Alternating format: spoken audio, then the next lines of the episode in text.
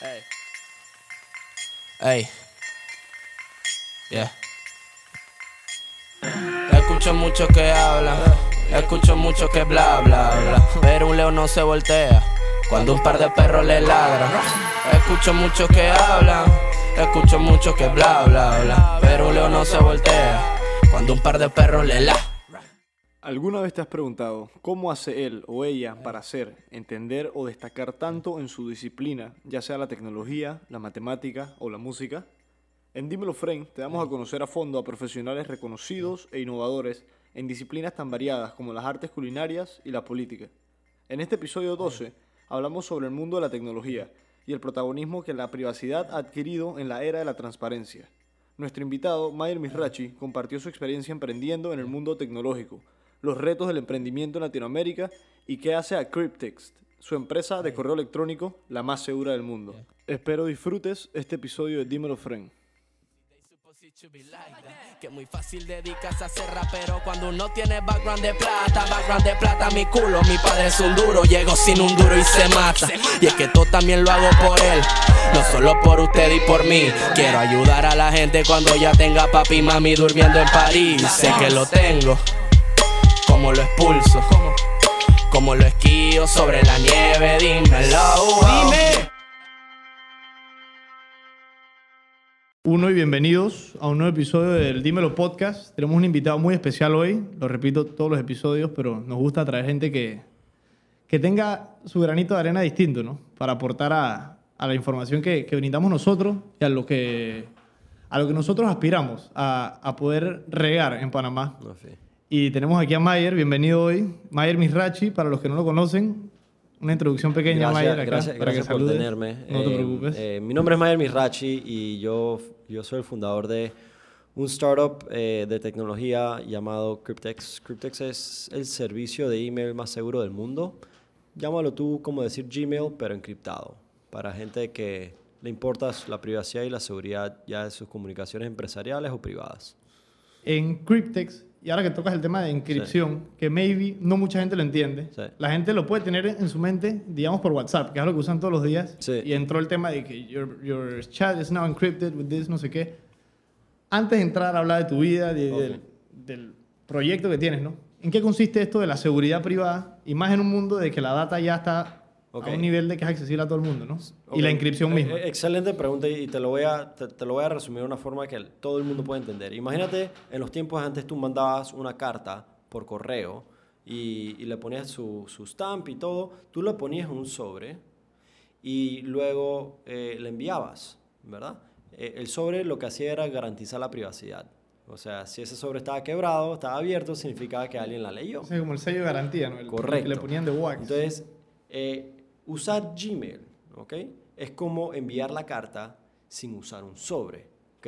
La información que tú mandas, tus mensajes, pasan totalmente desnudos por todo el Internet. Porque recuerda que cuando tú mandas un, un email de A a B, pasa por todo un- una serie de, de servidores alrededor del mundo que pueden estar recopilando y co- copiando toda la data que pasa por ahí. Antes de llegar a tus manos, Claro. res- como receptor, ¿no? Claro. Entonces, lo que Cryptex hace es que Cryptex cifra el contenido. ¿Ok? Cifra, lo que, ¿Qué significa que lo cifra? Eh, cuando tú escribes en, en tu email, hola, mi nombre es Rodrigo, ahí en verdad lo que se transmite es puro chino, Puro ¿ok? algo codificado así. codificado. Nadie va a entender hasta que lo reciba la persona adecuada y esa persona tiene la llave para resolver eso y ponerlo en el texto original que dice, hola, mi nombre es Rodrigo. Eh, Mm. eso, son, eso es lo que se llama encriptación de, de punto a punto, ¿ok? Que de principio a final. Esa es la que tiene cifrado. WhatsApp, tengo entendido. ¿no? WhatsApp hoy en día tiene eso, correcto. En email es más difícil hacer porque en WhatsApp tú solamente hablas con gente que usa WhatsApp. Pero email es diferente porque tú le mandas emails a gente que no necesariamente usan tu servicio de email. Entonces, esa ha sido una de las grandes dificultades para nosotros. Un cableado total entre servidores de Google, de Yahoo, de todo. Exacto. y que se presta a lo que ha sucedido, como los hacks, filtraciones masivas de... Es que vamos a decir los abogados. Los abogados tienen que garantizar la privacidad y la seguridad de las Exacto. conversaciones con sus clientes. Entonces es fundamental que una firma de abogados use, eh, use co- un servicio de correo encriptado. Si tu abogado está usando Gmail o Outlook, eso es un red flag. Esa vaina, eso significa que, que no, no. Exacto, porque por, por, por más que te protejan la privacidad de los documentos que ellos tienen tuyos físicamente, los, los virtuales, que es donde la mayoría de las comunicaciones hoy en día eh, eh, pasan a nivel de negocio, no la están protegiendo. Eh, y ahí es donde viene el tema de Panama Papers. ¿ya? Eh, lo interesante de Panama Papers pasó y eso no cambió, pero del todo, para nada, eh, el comportamiento eh, de IT, eh, de seguridad y privacidad en, lo- en las firmas de abogados en Panamá. Eso no lo había tomado nunca en consideración. O sea, ahora que me lo traes acá y que me resuena, porque yo, yo trabajo en una firma de abogados, yo soy asistente. Correcto. Ok. Así que me, me, me encajó, ¿no? Y uno Sí. sabe la importancia a veces de tratar con información, ya sea tuya, que eres mi cliente en una situación hipotética, Sí, o de mi tío o de mi primo, claro. y lo traigo a colación con los Panama Papers. Sí. ¿Tú sabes qué tipo de sistema de seguridad tenían o no tenían, por ejemplo? Porque no, todavía no se sabe, tengo Te- entendido, te- ni quién es la persona que Te hizo puedo, el te puedo garantizar qué es lo que no tenían. Ellos no tenían, ellos no tenían un servicio de correo cifrado, encriptado, como Cryptex. ¿Por qué? Porque alguien simplemente llegó, copió la información en un disco duro y la sacó Y de la ahí. sacó toda. Ok, Si, si tú haces eso con Cryptex, ¿ok? Sale puro chino, me Eh, imagino. no, no vas a entender lo que dices. ¿ok? Em, y y el, otro, el otro peligro que existe es en que la mayoría de los servicios centralizan tu información eh, con el proveedor de servicio. So, si tú usas Gmail para tu empresa o Outlook para tu empresa, em, aunque diga tuempresa.com, estás usando el servicio de Gmail de ellos están guardando todos tus emails en los servidores de ellos. Todos. ¿Qué significa eso? Que ellos son los dueños de la información y que cuando un gobierno le pide la información de X o Y persona, ellos se la dan sin ni siquiera notificarte. Tú ni siquiera sabes si tu información No ha sido ni, ni compartida. anuente de tu información. Es que, no es, tu- es, que, es que ahí es donde está el error. Es que no es ni mía, exacto. Exactamente. Es, es- del, eh, el- del, del servicio, pues, de, de ellos mismos, de la empresa. Exactamente. Y, y por eso es que Cryptex, eh, uno de los objetivos de Cryptex no era nada más cifrar, sino ser el primer y único cor- servicio de correo que no recolectara la data de sus usuarios. Entonces, Cryptex funciona muy similar a WhatsApp. Cuando el mensaje llega, el email te llega a tu celular, ahí quedó en el celular. Nosotros no guardamos nada en el servidor. Si está en el servidor es porque está en limbo esperando a que A que, a, a que a se sea- entregue. Exacto. Entonces, nosotros somos un puente, no un eh, estacionamiento, ¿verdad? Es una de las formas más much fáciles. de- safer, o sea, en todos los sentidos. Sí, y, y- y ¿sabes qué? Significa que también para mí es mucho más barato correr este servicio, porque no estoy re- recolectando data. Claro. Yo simplemente soy un puente. Eh, me cuesta menos a nivel de negocios y es un- una propuesta de valor muy alta para un mundo que altamente está inclinándose para servicios de privacidad. Si tú miras el último keynote de Apple que tuvo en el Developer Conference hace dos días, eh, el enfoque es privacidad. Privacidad se está volviendo un feature, se está volviendo una característica de la cual distinguirse de los demás, así como usamos servicio al cliente como para distinguirnos de los Ajá. demás. Ahora privacidad es una de esas. Me imagino que por eso eh, salió Zuckerberg también Sí. inclinándose más a lo que es el, el Claro. private messaging, ¿no? Claro, y porque lo que se van a enfocar. en- encima de todo que eh, porque ellos tienen ellos por múltiples factores, uno por tendencias del mercado y dos porque el problema más grande de ellos y su Es- riesgo es más eso, grande es privacidad. Es un problema de imagen que ellos tienen. Nosotros nos montamos en, en el, en el vagón de, de- de privacidad hace cuatro años atrás, cuando esto no era ni sexy.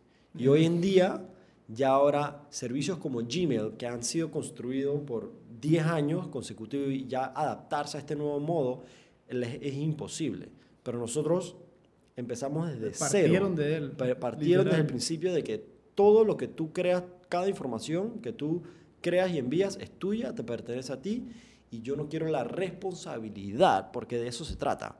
Si tú, si tú te apropias de los bienes de otros, así como un banco se apropia, es- custodio de tus dineros, si yo soy custodio de tu data, eso, eso eso incrementa el riesgo mío como empresa. Claro. Entonces yo, estoy, yo busco una forma de mitigar esos riesgos y encima de eso yo uso la misma encriptación. Cryptex usa la misma encriptación que WhatsApp, que se llama Signal, que es la mejor encriptación del mundo. Ningún otro servicio de email en el mundo usa este- esta encriptación. Y de hecho cuando nosotros empezamos a desarrollarlo y le dijimos a la gente de Signal y de WhatsApp que íbamos a hacer eh, un servicio de email usando su encriptación, ellos dijeron es imposible. No necesitábamos permiso porque el código es abierto. Ah, eso es, es open source. Es open source. Entonces, y eso es la otra parte. Para los que no saben, y sorry que Ok. te corte, porque Sí. yo sé, ya me di cuenta que tú sabes programación, por ejemplo, pero maybe hay gente que no sepa qué es esto de open source, Sí. el coding y cómo esto es. De lo que yo sé que es muy básico, me imagino que me das vuelta en esto, que es literal, es un trabajo en conjunto de miles y miles de programadores en un source abierto o en una sola plataforma donde se trabaja la codificación, ya sea de una plataforma o de un software o de algo. Tengo entendido que es sort of Open source es, Así. eh, es, es código abierto eh, para ser verificado y colaborado por parte de una comunidad entera. ¿ya? Entonces, para nosotros open source es importante en el sentido de que nosotros no estamos buscando el apoyo de una comunidad a que construya Cryptex, pero queremos la transparencia de demostrarle a la comunidad que Cryptex en verdad funciona como decimos que funciona. Entonces, cuando tú eres transparente, cuando tú eres totalmente transparente, tú no tienes que pedirle la confianza a la gente, simplemente te la ganas por mérito de ser transparente. Entonces, encima de todo, nosotros usamos esta encriptación de Signal, que es la que usa WhatsApp, y ellos nos dijeron a nosotros, no vas a poder hacerlo. Eh, eso fue una encriptación que se creó específicamente para me- mensajería, no para email. Y nosotros dijimos, challenge accepted. Entonces... eh, ¿En, eh, qué año, ¿En qué año fue que tuviste este approach de que vamos a tomar Mira, Signal? como exacto. el En, el, en el 2017 yo recibí, eh, yo recibí una inversión de 600 mil dólares eh, por, eh, por un, un inversionista muy pesado de Silicon Valley eh, que tiene cierto nexo con WhatsApp. Entonces, por ahí yo, yo dije, ¿sabes qué? Si yo voy a Mm. construir esta- esto, yo quiero hacerlo de una forma que tenga, eh, que tenga, que compagine con WhatsApp. Entonces, para que el día de mañana, si yo quiero vender, si WhatsApp quiere comprar un, un- expandirse a servicios de email, es There's un no-brainer. Está Cryptex. Porque la tecnología es la misma. Entonces, empezamos por ahí y eso fue a finales de noviembre de 2019, estamos brainstorming y enero de 2018 comenzamos a desarrollar. En agosto 2018 lanzamos Cryptex en beta. Que fue cuando salió ya. Exacto. Yo lo seguía en redes. Yo, yo tengo un, Cryptex empezó como una herramienta que te, que te ayudaba a encriptar correos en Gmail. Pero el problema era que Mm. habían problemas fundamentales con la encriptación, pero segundo, el problema fundamental era que Gmail era el dueño de tu data, no tú. Entonces, nosotros ¿no? Al final, por más que estuviera encriptado, me imagino que Exactamente. seguía siendo de... No había manera, no hay manera de compaginar. todavía era muy vulnerable. Entonces nosotros decimos, vamos a independizarnos y hacer algo honesto, algo de verdad, sin fines de lucro, simplemente para el- todo este mundo de, de- de descentralización como bitcoins y cripto- criptomonedas y mundo de, de- de privacidad que se está desarrollando hoy en día para adueñarnos de las comunicaciones privadas, empezando por email. Eh, y, y bueno, eso lo lanzamos en, en agosto de 2018 y desde entonces eh, Cryptex ha estado cada semana lanzando un update en iPhone, Buenísimo. en iPhone, Android, Mac, PC y Linux. Está en todo. Estamos en todo. Eh, somos la única empresa en Panamá que es multiplataforma, que es open source. Eh, y y nuestra, nuestros usuarios no están en Panamá, nuestros usuarios están mayormente en Estados Unidos y Europa. Eh, y son gente eh, que son, ¿cómo se llama? Privacy conscious. Están conscientes de la privacidad, valoran la privacidad al punto que nos han pedido, nos han pedido una versión pro en la que puedan pagar. Ya sea Entonces, para ya- empresa o para ya- algo. Exacto. Entonces, uno empieza una empresa con una tesis, una hipótesis. La hipótesis la, haces una prueba y luego se vuelve tesis. Luego de la tesis, eh, cuando tú tienes los usuarios pidiéndote a ti, eh, quiero que hagas esto, ya te das cuenta que tú no tienes que construir en base a hipótesis, sino ahora tienes un una segunda variable para hacer tus decisiones que es el feedback, la retroalimentación de tus usuarios. Y te puede cambiar todos tus planes Sí. y todo. Entonces, eh, nosotros terminamos el 2017 puliendo mucho, 2018 te- puliendo mucho lo que es el beta. Cryptex sigue en beta. Ah, Eh, hoy en día. Hoy en día. Sí. Cryptex, Cryptex sigue en beta. Las aplicaciones, yo las uso todos los días. Mi email personal y El empresarial es el de Cryptex. Cryptex. Em, y, y lo que nos hemos enfocado ahora, 2019, es en sacar Cryptex for Business, que permitirá a cualquier empresa usar su empresa.com, pero en el servicio seguro de Cryptex. Encriptado. Exactamente. Buenísimo. Exactamente. Me imagino fuera más esto como la versión freemium, pues que tienes el acceso gratis, me la puedo bajar ya si quiero, pero Sí. si quiero el business profile como en Spark, yo, uso, yo comencé a usar Spark Ajá. hace un año, no sé si Sí, sabes cuál es. es un cliente. Ajá, y ahí yo tenía mi Gmail, mi correo de la universidad y cuatro correos, esos son los que tengo. Correcto. Y muy útil y práctico, ¿no? Pero después comencé a ver, gracias a Cryptex, no sé de dónde me salió. Estos temas de encripción y los temas de que se está filtrando la información, que no sé qué. Y uno tiene, a veces uno no sé si se resiste a aceptar la realidad de que ellos tienen acceso a esa información, ¿no? Como que o nos da igual o no queremos verlo. Eh, es Ya que sea Facebook o eh, Google Existe la mentalidad, existe la mentalidad de nuestra sociedad de que si no tengo nada que esconder, no tengo nada que temer. Pero eso es lo equivalente a decir que porque no tengo nada que decir, no me importan los derechos a libre expresión. Eso no Claro. es verdad. La privacidad es un derecho que tomamos como for granted, lo tomamos por dado. Pero la privacidad en el mundo virtual cada vez se, vuelve, se está volviendo un lujo. Porque todo lo que hacemos en Internet, hay un dicho en Silicon Valley que es muy común. Si tú no estás pagando por el producto, tú eres el producto. eres el producto. Exactamente. Y ese es el hecho con Instagram, ese es el hecho con Facebook e incluso con Gmail. Para que entiendas, la razón por la cual Gmail es gratis para ti, single user, es porque ellos utilizan todos los emails que tú envías para leerlos y venderte mejores propagandas cuando tú haces tus búsquedas, búsquedas. YouTube, todo. Entonces, eh, si, tú, si tú hiciste una búsqueda de zapatos rojos, luego cliqueaste en un link de Amazon, lo compraste y te llega en, en- en la confirmación por, por Gmail, entonces Gmail ya sabe qué estrategias funcionan para venderte a ti y hacer conversiones. Y van viendo tus tendencias. Todo es un ya, negocio. me Todo es un negocio. Y, y para mí, el yo entiendo muy bien el negocio, eh, pero para mí yo busco quitarle la mística y dejarlo totalmente transparente. Cryptex va a cobrar 10 dólares por usuario por mes para la versión empresarial. Así de simple. Eh, el día de mañana vamos a hacer una versión pro para los consumidores que ya nos están pidiendo eh, características especiales como eh, email scheduling, o sea que, Sí, que tú- esas son la- lo hacen muy interesante y te, te facilitan el trabajo mucho. Sí, el- lo- nos vamos, ya, ya la parte de seguridad se hizo. Ya comprobamos que pudimos construir un servicio de email encriptado y el más seguro del mundo. Ahora, ¿qué queremos enfocarnos? Productividad. ¿Ok? ¿Cómo hacer la vida de email más simple, más fácil, más organizada, para que tú tengas que hacer menos email y más trabajo, más vida?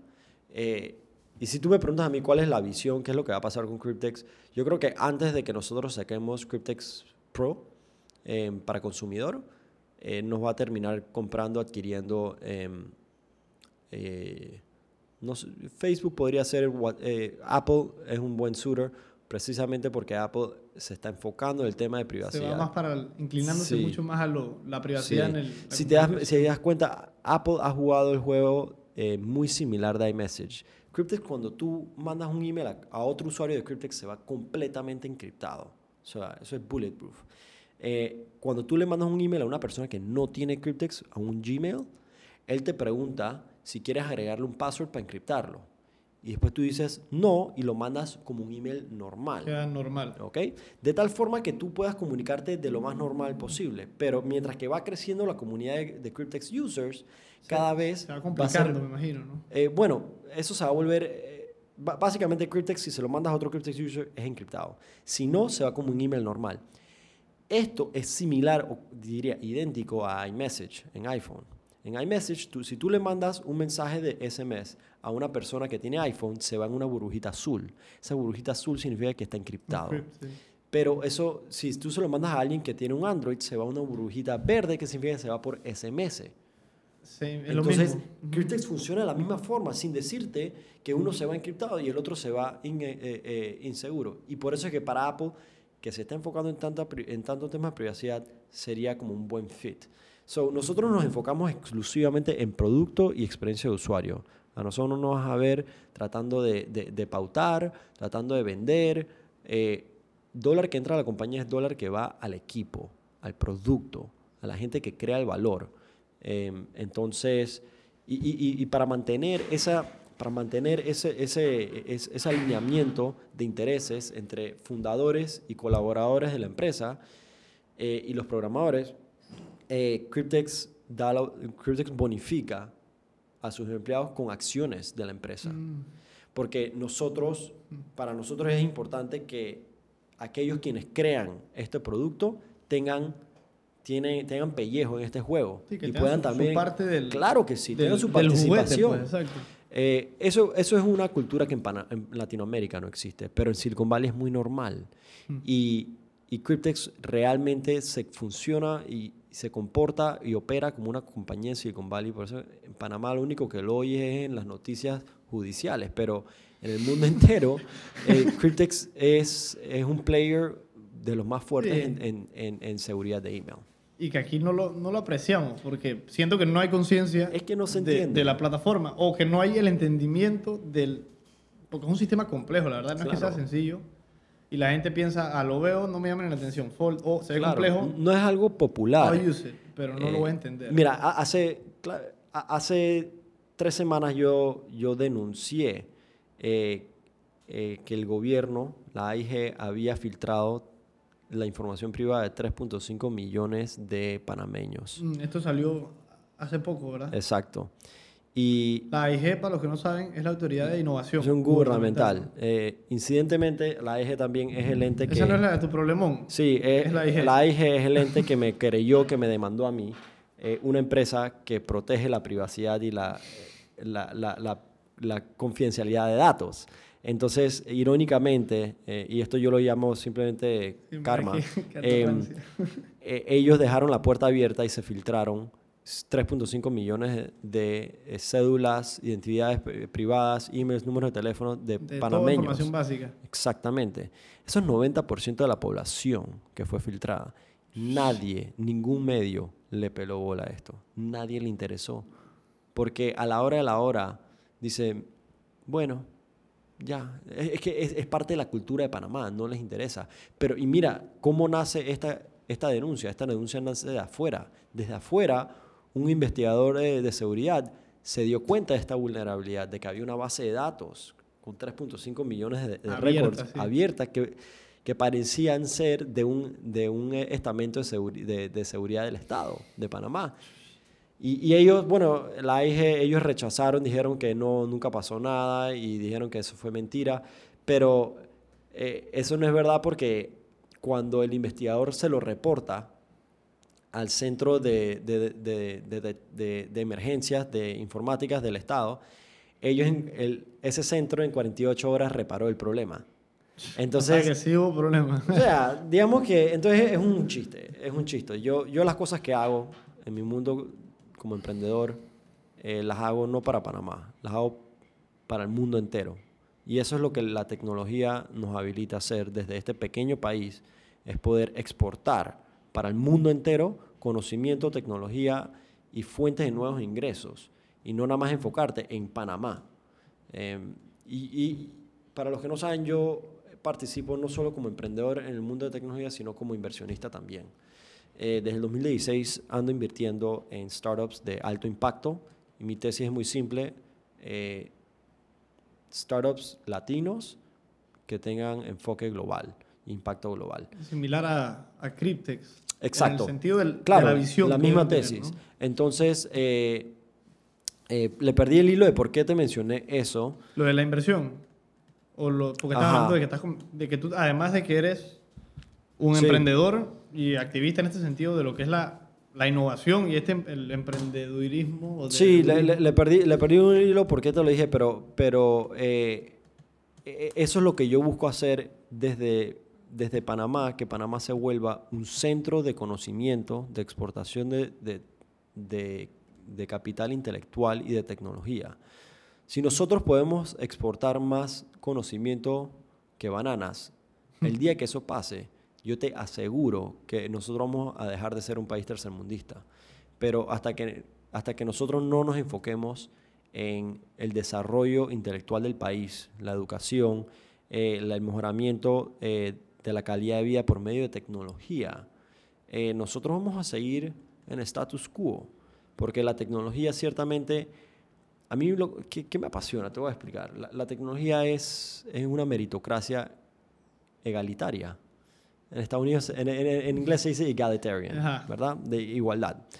Em, digámoslo, la, equitativo. La, persona más, la, persona más humilde, em, lo único que necesita es saber programar. Con su conocimiento él puede crear N cantidad de valor, solo con lo que sabe. Eso es lo que es un programador.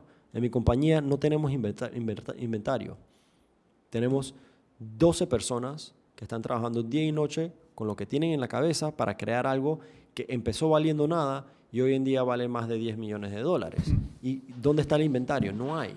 Entonces, y, y, mira, mi, mi, compañía es un perfecto ejemplo. Nosotros tenemos personas que eh, no se graduaron de la universidad, que aprendieron solos, que vienen de backgrounds bien humildes. Eh, hay un poco de todo. Y eso es el perfecto ejemplo de lo que puede ser una, una sociedad liderada por, una, por meritocracia eh, y no dedocracia, no hmm. oligarquía y todo ese tipo de cosas que estamos acostumbrados aquí en Latinoamérica. Esto no lo voy a resolver. No, no, no, no, tengan, no tengan ni un poquito de fe. Eh, yo todavía hasta la fecha, yo no... ¿No has podido resolverlo nunca? No, nunca me he metido en eso. La verdad que veo los videos y me... Sí, yo creo que simplemente me tendría que enfocar y, buscarle cómo... Una buena cantidad de días de pensamiento lógico aquí. Sí, a mí, los puzzles son lo mío. A mí me encantan los puzzles, pero... Desde que vi que lo agarraste ya me imaginé que, te, que te em, enganchó. Hablando de... Ya de lo que era... Para no hablar ni de tu caso, que se puede saber, ya que busquen las noticias, etcétera, y lo que pasó y qué no pasó. Sí sino más el enfoque cultural de lo que se tiene acá. Eh, ¿Tú qué tipo de potencial has llegado a ver? Que es algo que mucha gente no ve. Yo estoy claro de esto, o sea, todos somos personas. Y lento, pero a paso, se puede decir seguro, Panamá, pienso yo que cojo, porque no, no estamos haciendo nuestra parte, mucho ya del gobierno y de la sociedad civil, yo pienso que más el gobierno, pero más el, más que el gobierno, pues, más el gobierno, más sobre el gobierno recae la culpa de que no estemos tan bien como podríamos, es lo que quiero decir. Culturalmente hablando, ¿qué tipo de sentimiento tú has visto hacia esta innovación tecnológica, no de tu parte, sino de gente con la que te relacionas? O sea, ¿has visto algún otro tipo de iniciativas, ya sea no de seguridad, sino de algún otro tipo de tecnología acá en, no solo en Panamá, en Latinoamérica en general? Porque como ya sé que inviertes en cierto tipo de, de compañías o ideas con una visión similar a Cryptex, ya que no, puede que no sea el mismo tema, pero una visión parecida, ¿qué otros tipos de tecnologías has visto que se han dado por acá? Mira, eh, primeramente vamos a empezar diciendo que en Panamá tenemos la, la mala maña de, de vivir cojos. Estamos contentos de vivir cojos. Nos encanta decir que es culpa del gobierno. Sí, es verdad, es culpa del gobierno. Pero eso no significa que tú no puedes echar para adelante. Es, delegar toda la culpa, que es lo que no me gusta. Porque tenemos dos piernas, no una. Exactamente. Entonces, eh, yo, yo, yo, no, yo, creo que el gobierno puede, es un facilitador, es un habilitador, pero no es eh, la solución. Ciertamente en Panamá no ha existido la disposición de un gobierno que quiera cultivar y fomentar eh, la tecnología en Panamá como, no como obra social, estoy hablando como eh, punta de lanza para mejorar la economía de este país, para evolucionar. ¿ya? Eh, ciertamente en estas últimas elecciones ninguno, hmm. ninguno le, le, pegó ni, ni, se tocó el tema, pienso No, nadie tiene la menor idea y nadie le interesa porque, porque ¿qué es lo que importa en las campañas? las campañas lo que importa es ganar. No, no, no, tener la razón, no hacer lo hmm. correcto. Lo que importa es ganar.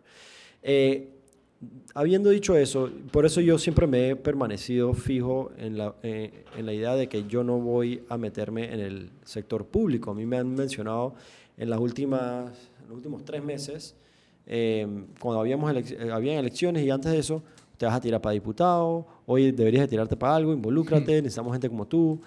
Y yo digo, no, Porque si, tú, si tu gol es causar impacto positivo en la sociedad, lo puedes hacer desde el sector Desde público, eh, privado. Tú puedes crear empleos, tú puedes crear comunidad, fomentar conocimiento. Y eso es una de las cosas que, mira, Dios sabe por qué pasan las cosas. ¿ok? Yo, antes de todo el rollo con el gobierno de Varela, yo vivía en Silicon Valley. ¿Tú Yo- estabas viviendo allá? Sí, yo tengo desde el 2008 que yo no vivo en Panamá. Danos un poco de tu background, ahora que mencionas eso. Porque maybe ahora, y es en redes, Sí. o sea, se te ve, ya sea Sí. el video. So, voy a terminar que- esta idea y entonces te Sí, voy a... y nos das un poco del, Dale, dale. del background. Entonces, mira, eh, desde el... Yo tengo mucho tiempo viviendo fuera de Panamá y lo que me trajo a Panamá fueron estas, eh, esta- lo que yo considero ser una persecución política que no me deja salir del país. Y eso lo que me ha dado a mí es la oportunidad de darme cuenta de las cosas que sí pasan en nuestro país, pero nadie se da cuenta. Eso es uno.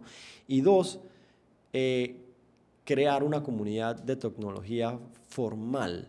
Yo no estoy hablando de que "Hey, yo conozco un man que está haciendo algo. Estoy hablando de ponerle bandera y que todo el mundo cargue la misma bandera. Esa bandera yo la llamo Revolve. ¿ok? Eso es lo, lo que estás planeando este año, ¿no? El Summit, ese... de- Exacto.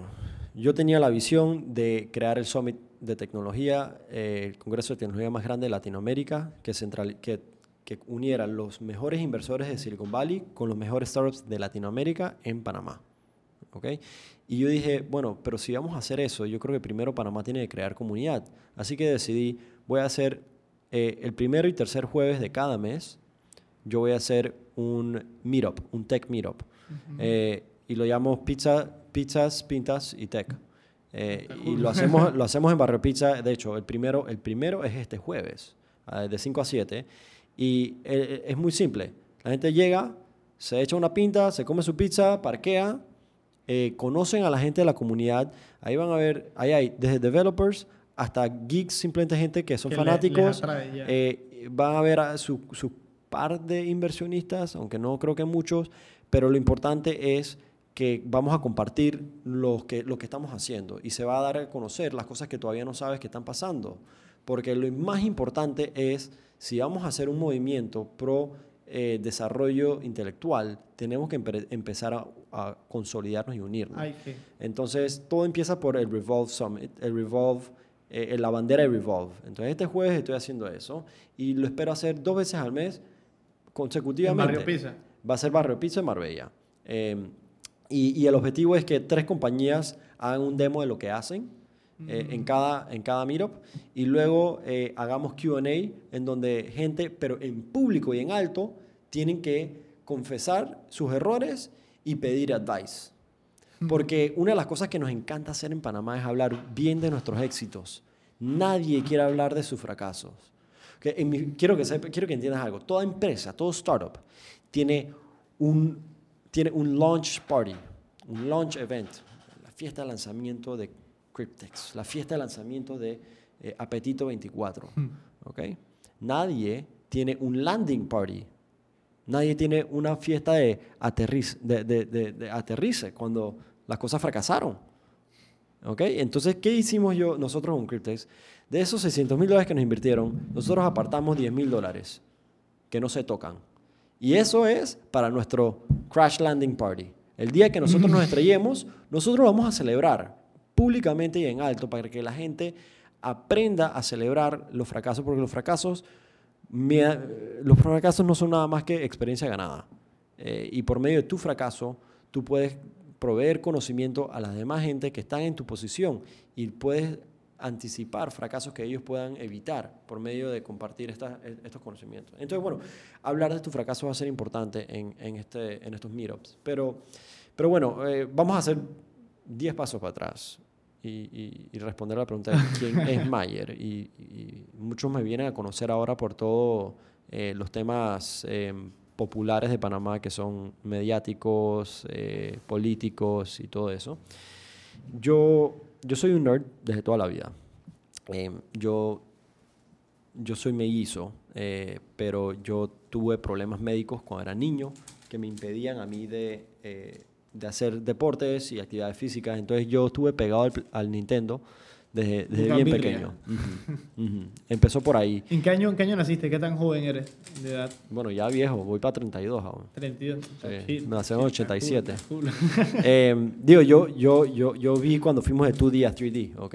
Ok. Yo viví eso, ¿ok? Ok. Nintendo 64 fue lo más revolucionario, ¿ok? Nintendo 64 fue, wow. Eh, desde ese entonces lo único que se le asemeja es VR. Eh, pero gaming no ha cambiado mucho desde entonces. Otro mundo. Eh, pero bueno, eh, yo toda la vida entonces crecí fanático de gadgets, tecnología. Nunca pensé construirla, siempre fui mucho más eh, fanático de ser usuario de ella. Eh, estudié, me, me voy de Panamá desde el 2006, eh, me voy, estudio en Pero Inglaterra. en Panamá todo el tiempo antes. Acá. O te... como medio tiempo, porque por, por los temas médicos yo tenía que estar en, en que Inglaterra. de acá. Sí, yo, te- yo, yo estudiaba, mi escuela yo la hice en pedazos eh, en, en Inglaterra. Te tocó moverte mucho de escuela Sí, escuela tenía, y- tenía una, diría que eh, tenía una, una, una niñez bien inestable, eh, bien traumática también. Eh, yo, yo padecía de una condición autoinmune eh, que, que no, no tiene cura eh, y soy la única persona que ha sobrevivido la la condición. condición. Sí. ¿Cómo se llama? Se llama eh, vasculitis poliarteritis nodosa. Eh, y es, eh, es una condición que le da a los adultos, los ho- hombres viejos de 90 en adelante. Y, y piensan que por eso es que no hay ningún sobreviviente, porque a esa edad eh, el sistema inmune... Ya no está para ese Exacto. tipo de... Pero entonces fue como todo un tema de, eh, de, de estudio médico que, que hicieron conmigo. imagino. Yo fui un lab rat, sí, yo fui un lab rat. Eh, hay tratamiento involucraba quimioterapia, inmunosupresores, eh, de todo, o sea, Desde bien pelado, entonces. Esto- o sea, Tú naciste, te diagnosticaron con esto. te Desde dio- peladito, sí. Desde, desde pelado, pelado, sí, entonces. sí. Entonces, la- eh, donde me lo empiezan a realmente tratar fue en, en Londres en do- en 2011, eh, cuando yo tenía 11 años. Eh, esto es 98. Entonces, del 98 al 2005 yo me la paso viviendo eh, entre Inglaterra y Panamá eh, y, y buscando cómo, cómo eh, eh, en- encajar. eh, ni aquí ni allá encajaba porque Sí, son dos culturas, claro. dos mundos diferentes. Bueno, eh, entonces yo estudié undergrad finanzas, mi bachillerato finanzas y economía y, y una maestría en finanzas. O sea, yo estoy doblemente descalificado para enfocarme en tecnología. Pero por esa razón es que soy muy, muy em, vocal de los temas políticos. Porque los Wow, temas políticos... Eh, los temas políticos no son más que la representación social de los temas económicos. Eh, entonces yo veo todo lo que vivimos en nuestro país como desde la perspectiva de la economía y la finanza. Cuando yo estoy, yo, yo estudié, yo me gradué eh, en, en American University, tanto de mi bachillerato como mi maestría, y fue en mi maestría cuando yo empecé mi primer proyecto de tecnología. Eh, era un, un, un chat, una competencia de BBM, de BlackBerry Messenger. Eh, en esos tiempos Una no... app estaba haciendo. Sí, en esos tiempos era cuando ya el iPhone estaba pegado, había recién abierto el App Store y y yo decía, chuchi, como yo tengo iPhone en Estados Unidos, en Panamá la gente tiene BlackBerry, yo no puedo hablar con la gente de Panamá, entonces voy a crear un app. Eh, y, y lo interesante era que usabas eh, el login con Facebook para automáticamente abrir tu cuenta y quien sea que fuera tu amigo en Facebook era ya tu contacto en este app. Fue una brillante idea para, para romper ese Para el problema. momento me imagino que era Ujú. innovador porque Súper, si no porque- te tenía que agregar yo acá. y- y Exactamente. Y, una- recuerda, cada vez que tú perdías tu BlackBerry, tú tienes que volver a todo. crear la lista y invitar a la gente a aceptar. So, esto era, esto eh, tenía un chain effect muy fuerte. Pero ¿qué sucede? Un competidor lanzó tres meses más temprano que nosotros con la misma idea. Se llamaba. Beluga. Beluga. Y, y Beluga fue comprado por Facebook y Facebook transformó Beluga en lo que hoy conocemos como Facebook Messenger. Messenger. Exactamente. Entonces, desde ese entonces a mí me picó. eh, Me imagino que quedaste picado ahí y dije, mi. Sí, y sí. así. Y de ahí adelante, desde el- entonces desde el, yo diría 2000, fuertemente de cabeza, desde el 2011 yo he estado metido en el mundo de tecnología eh, y no fue hasta el 2016 que yo, eh, yo me moví de, de- de desarrollador y emprendedor a, a inversionista, A porque cuando tú estás, eh, cuando tú estás al nivel de un, de un emprendedor, tú ves cosas, tú ves empresas y tú ves personas que los inversores no tienen acceso. no, no- nunca lo van a ver. Exactamente. Eh, y, y bueno, tú me preguntabas si en Panamá pasaban eh, proyectos interesantes y si yo me he metido con... Sí, mira, desde el 2000... Similares, con visiones similares. Yo, yo, yo invertí en Celina en 2016. eh, Celina, curiosidad, porque no conozco. Ujú. Eso es una idea de acá, de dónde salió, porque sí, eso nació en Pedasí. en así mismo en Venado, En entonces Venado, fue la idea. en Venado. Porque yo sé que ahora eso mundial. Sí, son unos en cracks. Ya, ya, están, ya, ya ellos están cerca de valer mil millones de en dólares. otro nivel. Eh, el- la oficina, el headquarter de ellos está en Londres eh, y, y la oficina regional de, de- de continente americano está en Nueva York. Panamá es simplemente una oficina regional de X, sí. Latinoamérica. O sea, ya no es nada. Eh, pero eso es un caso de éxito y, y- y hay un factor, bueno, eh, ahorita, eso fue en 2016, hace la semana pasada, literalmente, solo la semana pasada, invertí en cuánto. El cuán- app de- el- eso lo usamos el- nosotros aquí. es, es- Nosotros usamos para recibir donaciones y los pagos es- online y es todo. lo más fundamental para el desarrollo de, una, de un ecosistema de tecnología. Es 100%. cómo vas a cobrar, porque el problema es que la gente quiere construir apps, no negocios, apps. Y un app no es un negocio si tú no cobras. Entonces, esa es la parte más fundamental. Y yo conozco a Felipe de hace mucho rato, el funda- uno de los fundadores. eh, y, y bueno, eh, ¿qué tienen en común Felipe y con, con Celina? Que todos traen conocimientos de afuera, De afuera. y lo implementan acá. Celina fue fundado por dos israelíes. ¿okay? Rafi Museri y Dani Si los Rudasevsky. conocías de, de acá, de, de allá, son de Israel, Ellos- son de allá. Ellos son de allá, sí. Son israelitas que vinieron de backpackers aquí a Panamá y se quedaron en Venado. Backpackeando con... Sí.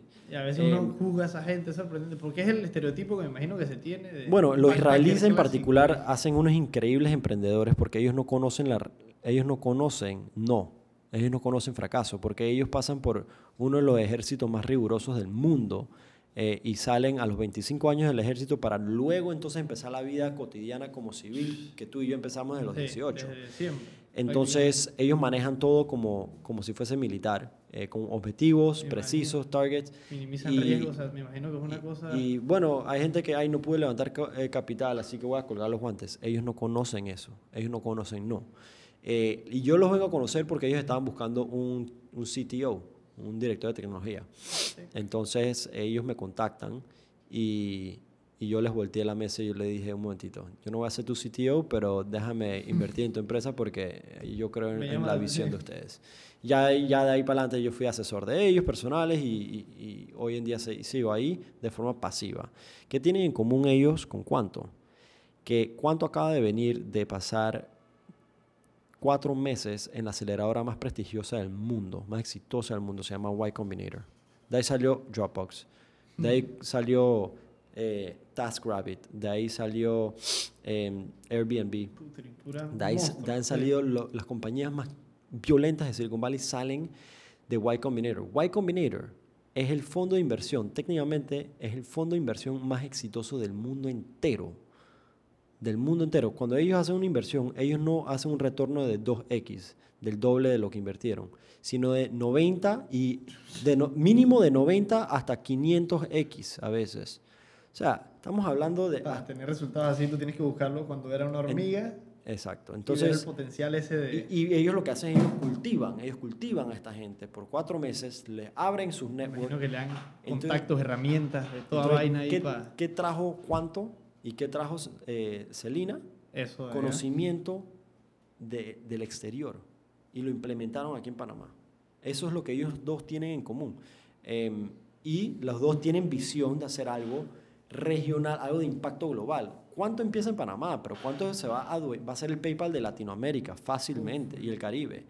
Eh, entonces, esa es mi forma de, de ser promotor, de, de- habilitar eh, la tecnología en Panamá, no solamente como emprendedor, como inversionista y como promotor de la tecnología también, eh, usando la plataforma de voz que, eh, que he creado en los últimos cinco años para poder demostrar que en Panamá están, están pasando cosas increíbles. Están hay tecnologías que se están creando en Panamá que son dignas de mirar al mundo entero. Eh, Cryptex es una de ellas. Celina es honestamente, Selina es Yo- una yo- de las envidias más grandes. Yo estoy sorprendido con Selina. Selina es una de las envidias más grandes en el mundo de la, de la, de, de la hotelería. Me imagino. Eh, y, y yo no tengo duda de que ellos probablemente terminen comprados por un WeWork por billones de dólares. Por- exacto. O sea, yo tengo entendido que ellos ya tienen. Yo los conocí por Venado. Yo fui a Venado este año en Semana Santa y pasé allá mi, con mi familia eso allá.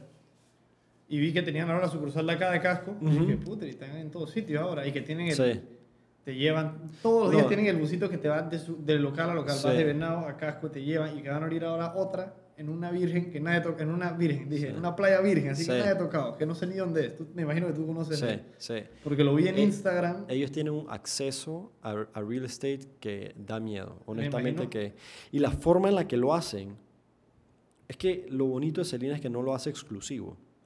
Cuando tú vas a Celina, okay, te vas a Bocas del Toro, te vas a, a Pedací, te vas a donde tú quieras.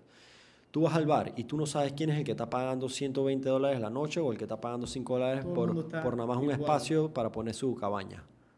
O sea, es la vibra que uno vive en Celina es eh, para mí es muy especial. Me recuerda a como estar backpacking en Europa. Es Es, cool, es cool. me viene a la mente, no sé por qué, pero siento que es como que un ambiente incluyente en este Incluyente. mundo tan excluyente, que es lo que Pero, pero lo, lo- lo interesante es que hizo lo que, lo que WeWork hizo para coworking. para los coworking. Antes, si tú decías yo trabajo en coworking, ay, no puedes pagar tu propia oficina, ay, pobrecito. Eso es lo que era quedarte en un hostal. Ay, te estás quedando en un hostal, ¿qué pasó? No puedes pagar un hotel. Eso era lo que significaba. Pero these guys, they made it cool. Eso es lo que ellos han hecho. Son cambios de, de impacto cultural que, que resuenan globalmente. Em, so, esos manes son unos cracks. em, y bueno, eh, ¿qué te puedo decir? Eh, yo creo que Panamá va a sacar muy buenas cosas. Yo espero que los próximos cinco años, con esto un cambio de gobierno, sea em, para beneficio de la comunidad de tecnología. Yo creo que algo puede pasar si tenemos meramente la disposición y, y- como, como poco la no, la no, los no impedimentos por parte del Estado. Porque el Estado, lo, 100%. el Estado lo único, no necesitamos que nos carguen. Solamente no se nos metan en Eso es nuestro una mala camino. costumbre acá. Tenemos ese caudillismo, esta imagen de que el Estado es nuestro padre y que nos va a arreglar los problemas, ¿no? Y no es, No. no es fácil. Ya para ir cerrando, ya forma, ¿cuál es a futuro con Cryptex? Además de tus ideas, Ujú. ya de la faceta que quieres ir Sí. desarrollando, los pros y etcétera. Sí. ¿Qué quieres tú hacer con Cryptex? Más que si tienes aspiraciones o estás seguro que te pueden comprar o algo. Sí. Me imagino que es más este, como que el legado que quieres dejar. Sí, de lo que pa- se para- puede hacer. Sí, para mí Cryptex es- la visión es muy simple, hacer el mejor servicio de email del mundo. Ah, No, y, Y y by pu- the y- way- y puede que lo digas así suene raro, No, porque no. la gente lo va a ver y... y- eso Cryptex va a ser el mejor servicio de email del mundo, que by the way es también el más seguro del mundo.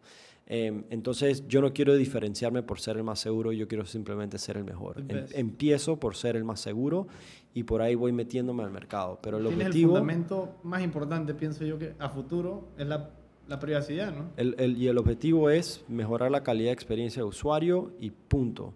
Eh, si, si nosotros seguimos con ese norte, el resultado va a venir solo, no como objetivo, sino como, como resultado. Eh, y eso llámalo tú una adquisición, una venta.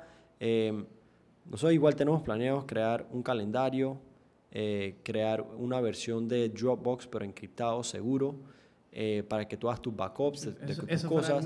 Pero va a ser todo un suite de, de de- aplicaciones para convertir esta aplicación en una plataforma, donde se plataforma, sientan muchas aplicaciones y lo que todos tienen en común es que es transparente, privado y seguro.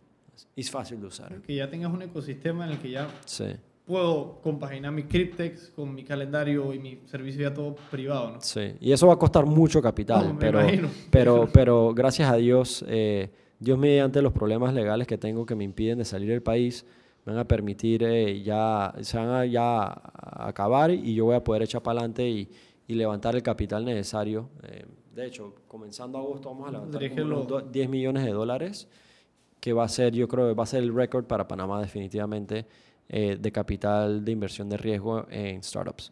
Eh, y lo vamos a hacer, lo vamos a hacer porque eh, yo tampoco conozco el no, yo tampoco Sí. conozco eh, lo imposible. Es que al final yo soy un fiel creyente de que el que quiere realmente dije, dije, Hey, te felicito. Gracias. Y que el que quiere puede.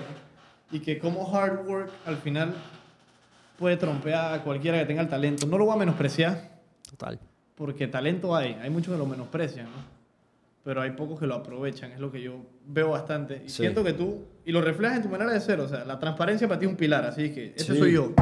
Sí. Este soy yo, mírame. Sí. Si no te caigo bien, disculpa, pero yo no voy a cambiar mi mi ser por ti. Sí. Y eso es algo que me gusta de la manera que eres y lo reflejas con la no sé si me entiendes, o sea, pero con tu visión, con tu trabajo, con lo que eres, con lo que dices, con lo que te critiquen, no te critiquen y que lo, lo reflejas, pues, lo emites, o sea, es lo que se siente. Gracias. Y que es importante y me gusta recalcarlo porque traigo a colación el tema del caso judicial, muchos lo usarían como excusa Claro. o de que no se puede y más. Y muchos no saben, tú dónde comenzaste, me imagino, creo, o sea, no sé cómo, pero dónde comenzó la idea bien ya a trabajar formal. Tú- yo no sé si tú estás preso o estabas Sí. acá. Cryptex yo lo Y torno. es fácil quejarse y delegar la culpa, ¿no? Yo, pero yo, yo torno a Cryptex a este, me salgo de Gmail cuando yo estoy preso y me doy cuenta que el gobierno de Colombia estaba accediendo a todos mis correos de Gmail. Exactamente. Wow. Entonces ahí es donde yo me di cuenta de que eh, algo tenía que pasar. ¿por qué? Eh, porque mi abogado me mandaba, e- ellos siempre están un paso adelante eh, en el proceso judicial ah, de la claro. Eh, que era ilegal, era un proceso ilegal de extradición porque yo nunca había sido condenado. Es que no te Entonces, si no eres... Condenado, exacto. Entonces, eh, ellos siempre estaban un paso adelante. Nosotros poníamos una querella, una tutela, un amparo, y ellos al día ya tenían la respuesta para un documento. No hacía sentido. Resultaba que cuando mi abogado me mandaba los borradores por email para yo revisar, ellos lo estaban viendo. Tenían acceso a todo. Entonces, eh, y, y sí, mira, re- regresando al tema, yo he tenido suficientes excusas para guindar los guantes y no hacer absolutamente nada. Eh, eh, gracias a Dios me ha ido suficientemente bien económicamente previo a, esto, a, a estos procesos judiciales para poder sentarme y, y no hacer nada. Eh, pero las excusas, los problemas no son las excusas para guindar los guantes, los problemas son las razones para la cual darte más mérito cuando perseveras y alcanzas tus metas. Porque si bien es cierto, ¿cómo no nos encanta ver esa historia de eh, la persona con una, con una pierna que corrió una maratón? Eso es lo único que hace. Sí, esa persona uno no se espera. Uno, Claro. uno- u- u- esa persona se puede haber quedado en su casa y nadie lo hubiera culpado por no correr una maratón. Todo el mundo entendería. Pero como, como lo hizo a pesar de ese problema, entonces se gana hasta más mérito. Y, y- y de esa misma forma es que yo veo mis problemas judiciales con respecto a Cryptex y todo eso.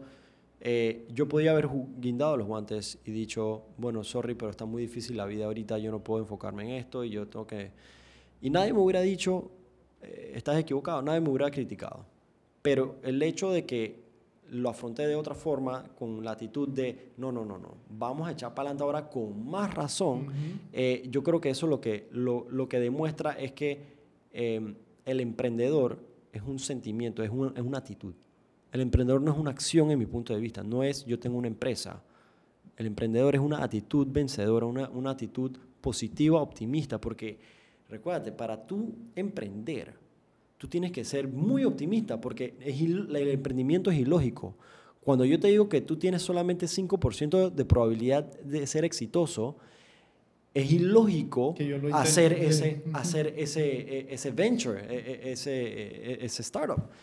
Pero esa es la realidad. Tenemos que ser, tenemos que ser optimistas y tenemos que agarrarnos del, del poco, de la, ese pequeño rayo de luz que hay entre tanta oscuridad y depender de eso y De expandirlo. Porque, porque cuando los tiempos son más oscuros, es mucho más fácil ver ese rayo de luz y agarrarte de él. Entonces, mira, todos vivimos con problemas. ¿ok? Sí. Todos tenemos problemas. A mí mucha gente me dice, ay, La vida son problemas, Claro. prácticamente. y lo, lo único que nos diferencia, los problemas no se comparan de forma eh, absoluta. Dije, ay, yo estaba preso, es un problema más grande que, por decir, perder a tu perro Ajá. o perder un trabajo. Eh, Eso no se compara de esa forma. Nuestro gusto. Lo- los pro- en mi punto de vista, los problemas se comparan de forma relativa. ¿ok? El problema más grande mío es del mismo tamaño, relativamente hablando, que el problema más grande tuyo. La, diferencia, la única diferencia entre tú y yo no es la magnitud del problema, sino es cómo nosotros afrontamos o vivimos a pesar del problema. Eso es lo que realmente hace al emprendedor. Y esa actitud de siento que más que actitud es más esa característica de no perder nunca la fe. Y no solo los demás, sino en, en de que se puede. Bueno, pero- you can. A mí, a mí me han criticado mucho dentro de mi propia familia por, me dicen coqui, eh, por, No, por- y- por ser creído. Y es lo que te digo, Eh, yo te iba a traer. ujú. Y es lo que me mencionaron. Y yo Eh, dije, y, y perfecto, y eso está bien. Y, y yo te voy a, y ahora que tú mencionas la palabra fe, yo te voy a decir otra cosa. Eh, algo que yo tiendo a decir con mucha, mucha firmeza y lo repito a cada rato. La fe es la falta de la certeza. certeza. Yo no necesito fe cuando yo tengo toda la certeza que yo tengo todas las capacidades de hacerlo. De. Fe es cuando yo estoy en, en una cama hospital a punto de morir. Ahí es cuando ya yo no tengo otras salidas. Ahí es cuando yo voy hacia donde Dios y hacia donde fe y, y- y rezar mis Padres Nuestros. Pero mientras que tengamos salud, capacidad mental y, y la disposición, no necesitamos de la fe, necesitamos simplemente una actitud positiva. Eh, entonces, sí, eh, eh, mira, eh, con respecto a lo que acabas de decir, de es verdad, yo a veces me paso, pero mi, pero, pero mi, mi obje- yo tiendo a, a enfocarme en objetivi- Que yo objetividad. siento que es más lo que reflejas. O sea, la gente lo puede ver de esa manera y es más inseguridad. Y está bien. Ellos tienen su y está bien, inseguridad. claro, está bien. Uno no puede, uno no puede. eh, ahora que estoy como que en la luz, en el escrutinio público, eh, si algo he aprendido es que uno no puede controlar la opinión pública de todo el mundo. Tú lo que puedes hacer es proyectarte de una forma honesta y sincera y consistente. Porque si tú cambias tu forma de ser, cada vez que pasa algo, entonces tú no eres una persona honesta, tú eres una persona dependiente, no independiente. Entonces, eh, en fama o en fracaso, en riqueza o en pobreza, tú tienes que siempre mantener algún tipo de fundamento, algún tipo de mindset fijo que te, que te represente y te refleje. Y si, si te soy honesto, eh, yo creo que hoy en día yo tengo este, este diría que este nivel de, de conciencia gracias a lo que viví cuando era niño con los problemas médicos. Porque eh, cuando uno pasa por situaciones de vida y muerte, de sufrimiento físico y emocional, realmente a esa corta uno termina madurando y entendiendo, viendo las cosas de una forma muy Otra diferente. Totalmente distinta. Eh, y en ese sentido, cuando yo estuve preso, que yo, yo no tenía nada, yo no tenía dinero, yo no tenía respeto, yo no tenía nada. Tú entras allá adentro con esta carita, la peor cárcel de, cárcel de Colombia, y cuentos inventados en los medios de que te robaste 13 Te robaste millones. pocos millones de dólares acá en Panamá, escapado. Lo único que te echa para adelante en esas circunstancias es lo único que tú te puedes llevar hasta la muerte, que es quién tú eres, lo que sabes y tu carácter. Eso es todo. La gente respeta carácter, ellos no respetan éxitos, ellos respetan gente exitosa. Em, carácter, carácter es todo. Em, y siempre, nunca, obviamente, perder el tacto Sí, eh, claro. y la humildad. Que, que, que, que regresando al tema de la política, es algo que yo me pregunto si cada vez que le, si es la silla, de, si, si es el trono de hierro ese en, en el Paseo de las ¿O será Garzas la que hace que, que, que se les olvide la humildad a todos estos políticos. Ay, yo no sé, vamos a Ahora- ver. Yo, yo tengo fe de que los próximos cinco años ¿Qué puedan ser algo de- diferente. De las designaciones de ahorita, Me parecen, me parecen bien. del todo Me- el consejo, me pareció, a mí me gustó, me pareció Me- decente. sí, me Y- parecen bien. Me- me- mira, no, no puedo decir que me parecen bien. Lo que, tengo, lo que sí puedo decir es que yo no me opongo, le doy, le doy la O sea, oportunidad. lo, deja- Yo lo creo- dejaría hacer. O sea, Sí, yo estoy muy, yo estoy muy, eh, yo estoy muy intrigado por ver a quién van a poner en la AIG, siendo que yo personalmente eh, considero que a quien ha estado ahí le quedaron los zapatos grandes de su antecesor y, y no tenía la idoneidad para, para, para para estar en la AIG. exacto. Exacto. Entonces, lo que sí estoy viendo como una materia consistente en todas las designaciones es idoneidad. Así que yo, yo sí espero que, que vayan a mantener, yo, yo espero que vayan a mantener este, este ritmo que llevan en todas sus designaciones. Sí, que se ha mantenido correcto. Y que Sí. siento que va a ayudar a lo que tú ves a futuro en Panamá a atraer, o es la cara que eh, espero quieran ponernos, de demostrar Sí. de que Panamá hay potencial Sí. y espero que lo vean, Bueno, que aquí estamos. eh, pero, pero importante es que no se desenfoquen. El gobierno de Varela se desenfocó por la persecución política, por los egos personales. Demasiadas Eh, persecuciones Sí, en todos los y, sentidos. y- o sea, y complicado. demostraron? Que ellos no pueden perseguir y gobernar Sí, a a la misma vez. ¿Cuántas personas fueron condenadas? Casi ninguna. ¿Cuánto, ¿Cuánto crecimos? Casi nada. Entonces, no hicieron ninguno de los dos bien. Eh, yo espero, honestamente, que por más mal que este gobierno haya hecho y me haya hecho a mí personalmente, yo espero que el gobierno de Nito Cortizo no los persiga y no se encargue de perseguir a nadie. Que se enfoque únicamente en crecer el país. Ya. Porque, hey, sí, ok, Varela te hizo mal, me hizo mal a mí, va- valió bestia. Pero si ese man va preso, ¿recuperas lo que perdiste? ¿Los del tiempo? No. Entonces, enfoquémonos en construir, porque destruir al prójimo no eleva nuestras torres, no eleva nuestro beneficio de ninguna forma. Entonces, simplemente que, que eso sea el foco y que no se desenfoquen. Porque recuerda que a la hora de la hora, ningún presidente llega a ser presidente solo. Llegan por intereses privados, capitales privados, y a esos a veces comienzan a pedir favores. Claro. Y yo, yo simplemente espero que no, no se deje torcer por eso. Yo confío que el buen gobierno de Nito Cortizo va a hacer algo más decente, ¿no? Mm. Y pienso yo que pueden tomar, aunque sea un primer paso, en la dirección correcta, ¿no? De re- restablecer eh, lo que sea un sentimiento de que uno está conforme con Estado eh, gobernado, gobernado Estado. En general, Sí. porque siento que no hay, hay tensión, es lo que yo Sí, siento que hay. Y, y que hay- no, es, no es como porque se refleja en el día a día y en el, Hay en el, en mucho el vivir resentimiento. diario, ¿no? Hay Y- mucho y, amarrado y se mantiene. Y no, no, no me parece correcto. Hay- hay- mira, hay mucho Bien. resentimiento y a la hora a la hora es un presidente que llegó con 30, con un tercio de los votos. Sí. Entonces tiene que ganarse el amor del pueblo. Igual que el de ahorita, que tampoco que llegó fácil, ¿no? El toro llegó con, con un tercio de los votos, También. pero terminó siendo muy popular. Muy popular. Eh, yo honestamente, mira, si el gobierno de Nito hace cero, todavía nos va mejor que en este último quinquenio, porque este último quinquenio lo que hizo es negativo, fue pasos para atrás. Eh, entonces, no es mucho lo que tienes que hacer para diferenciarte y, reflejarte ser mejor que el último gobierno. Eh, pero nuevamente hago la, hago, la, la- la- eh, constato que ellos no saben lo que es poder. Cuando llegan allá arriba uno se sienta ahí. y están sentados en el trono y sienten la, el Ya poder. falta menos un mes, ¿no? Eh, a ver, tu fiesta. 26, sí, porque yo lo tengo contado, porque yo tengo mi Tortugón. Eh, sí, como 26 días, 25 días, una Falta cosa así. nada. Ya, Wow.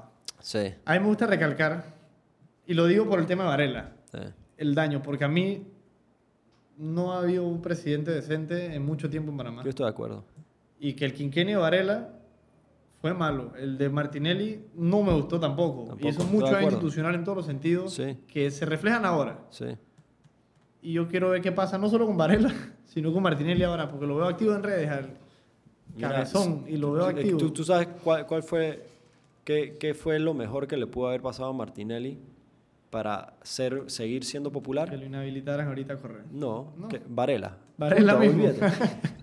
porque Varela, Varela existe como el yang del yin de Martinelli, ¿ok? Él existió para, para destruir a Martinelli. Él se enfocó tanto en Martinelli, llevó tanta atención a Martinelli, que hoy en día el tipo, y, y fue tan inefectivo, fue tan malo, tan loser, tan, tan, tan impopular, que hizo a Martinelli, que en sí tuvo su grado de desprecio por el pueblo, ¿m?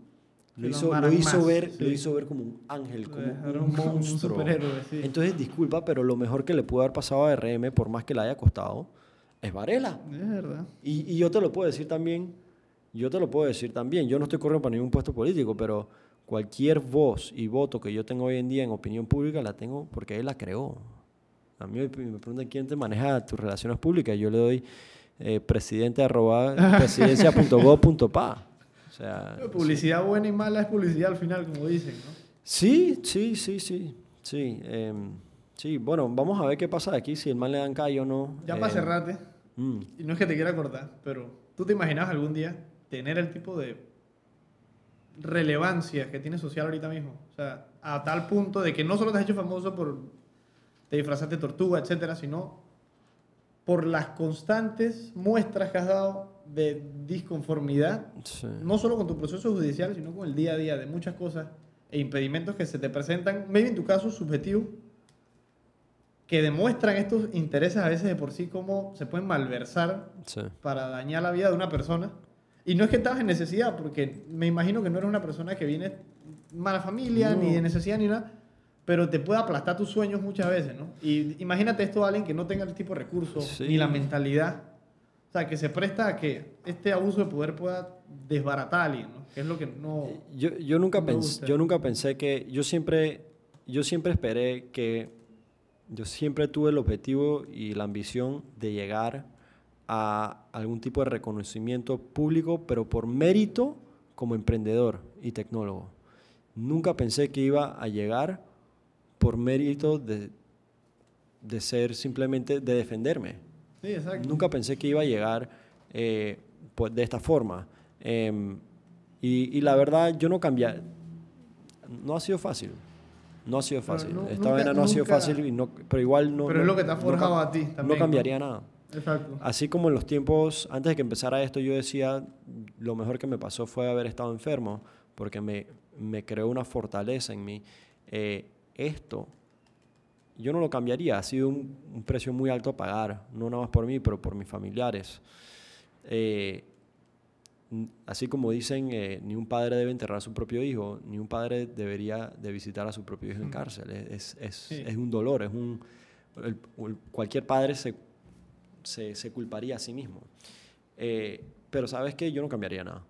Yo no cambiaría nada porque si algo he podido hacer es, es demostrarme a mí mismo que más allá de mis éxitos extrínsecos en mi materia profesional, em, creo que in- internamente yo he encontrado eh, quién soy. Em, y yo creo que los hombres, eh, así como las mujeres, maduramos, ¿no? Pero no hay una edad, no hay una edad, sino la experiencia nos hace madurar. Yo creo que a mí me tocó muy temprano, en dos ocasiones Sí. de mi vida. Y, ocasiones eso- que pocos llegan a vivir Siquiera una vez. Sí, así es. Y ambas también eh, raras para personas de esa edad. Sí, tienen... eh, un- uno tiene que realmente preguntarse, ahí es donde sí yo, yo sí involucro eh, el tema místico y, y de fe, que yo no creo que todo es, nada, nada pasa porque sí. Yo sí creo que todo es parte de, de, de- de un Dios y, y pasa porque tiene que pasar. Eh, pero depende de nosotros si lo usamos para bien para- eh, para crecer o para simplemente eh, sentarnos y hacer nada con nuestra vida y, y esa es nuestra excusa para, para ya, Eh, para final, incapacitarnos. Yo lo veo más, es parte del juego. Cada uno tiene su- sus cartas y sus fichas, ¿no? ¿Qué recomendación tú le darías a algún emprendedor panameño hoy en día? En tres Yo- palabras. En, en tres palabras, la, mejor forma de empezar tu negocio, tu startup, tu proyecto es empezando. No pidiendo advice. Pide, pide perdón, no permiso. Echa para adelante, estrellate, shoot first, aim later.